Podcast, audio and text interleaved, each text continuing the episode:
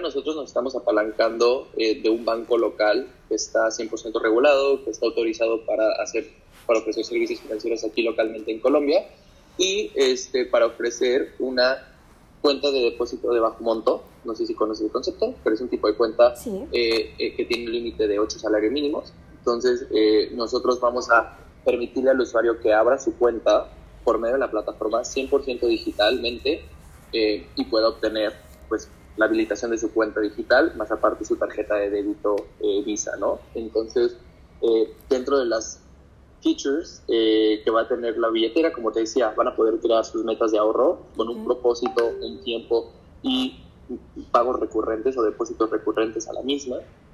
Van a poder transferir pagos o hacer pagos P2P a otras personas dentro de la billetera Finzi. Entonces, tú le puedes pagar a tus amigos si salieron al cine o algo, le puedes mandar por medio de la misma plataforma un pago a tu, a tu amigo.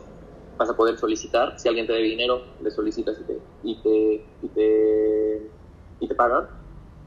De igual forma, también para el padre, tenemos una parte de los features donde el padre va a poder setear tareas para el joven. Entonces el padre le puede poner, hey, lávame el coche este domingo y te pago 10 mil pesos. Si el joven lo hace cuando complete la tarea, el padre le paga automáticamente en su billetera.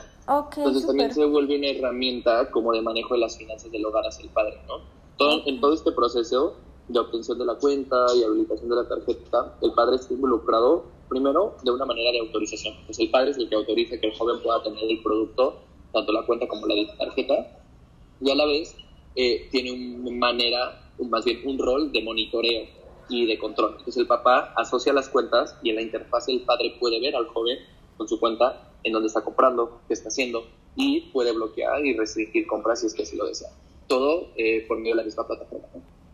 De igual forma, el papá tiene como un dashboard donde va a poder ver como los avances y el progreso que el joven está haciendo en la parte educativa.